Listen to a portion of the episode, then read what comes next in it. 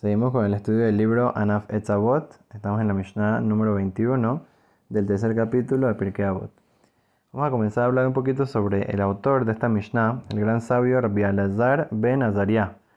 Como nos cuenta la Mishnah en Masejet Berahot, que Amar Rabbi Alazar ben Azariah, Areani que ben Shivin Shana, velo zahiti shiteamer etziat mitzrayim balelot, que también lo decimos en la Agada de Pesach. ¿Qué significa? Significa que Rabbi Lazar ben Azariah, él solía decir que él parecía como una persona de 70 años. ¿Cuándo él dijo eso? El día que a él lo pusieron de rabino principal de la academia de la Mishnah. De los grandes sabios del pueblo de Israel lo pusieron a él como rabino principal. ¿Cuántos años tenía ese día? Rabbi Lazar ben Azariah, 18 años. Lo pusieron de rabino chief rabbi, rabino principal de todo el pueblo de Israel. ¿Cómo puede ser? Y dice que no solamente eso, sino que para que le den respeto, si ven un, niño, un chiquillo ahí que está siendo el gran sabio del pueblo de Israel, el rabino principal, todo el mundo va a decir, ah, no, él no es la gran cosa, no hay que escucharlo, no hay que respetarlo. Entonces del cielo le hicieron un milagro y le creció una barba que parecía como de 70 años. Entonces vemos de aquí la gran eh, el gran nivel que él puede llegar inclusive cuando tenía 18 años. De aquí que podemos aprender, aprendemos una cosa muy importante.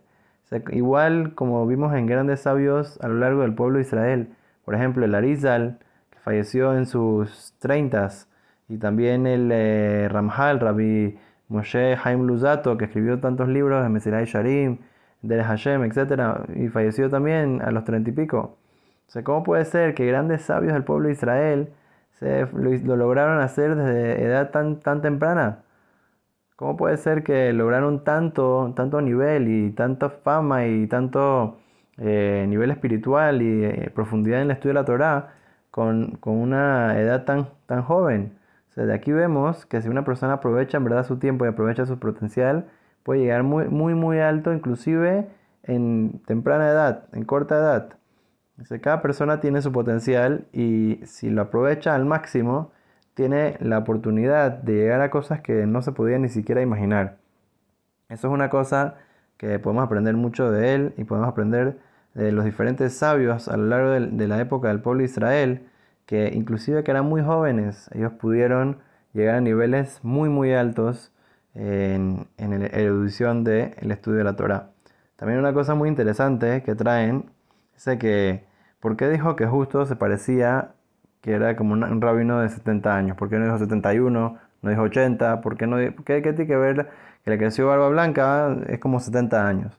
Entonces dice una cosa muy interesante. Dice que en verdad eh, él tenía, el rabino Rabbi Lazar tenía la misma Neshama, el mismo alma que el gran sabio Shemuel. El sabio Shemuel falleció a los 52 años. Entonces, 52 más 18 que tenía ahorita Rabbi Lazar Nazaria, ¿cuánto suma? Suma 70. Entonces aquí también una, una, explicación un poquito más profunda, pero interesante, de por qué dijo que se eh, era como un sabio de 70 años.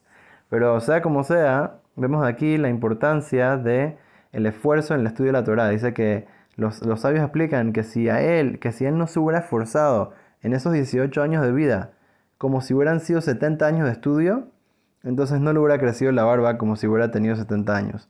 Vemos de ahí que en un principio no le había crecido la barba eh, de color blanco porque era fuera de, la naturaleza, pero cuando lo necesitaba, entonces salió la realidad de que en verdad él había esforzado tanto en estos 18 años como si hubiera persona eh, de 70 años, como, lo que una persona de 70 años se hubiera esforzado eh, hasta ese momento. Entonces vemos de aquí el potencial que tiene cada yudí, cada persona, y que en verdad eh, dentro de nosotros tenemos mucho más de lo que nosotros pensamos que podemos lograr.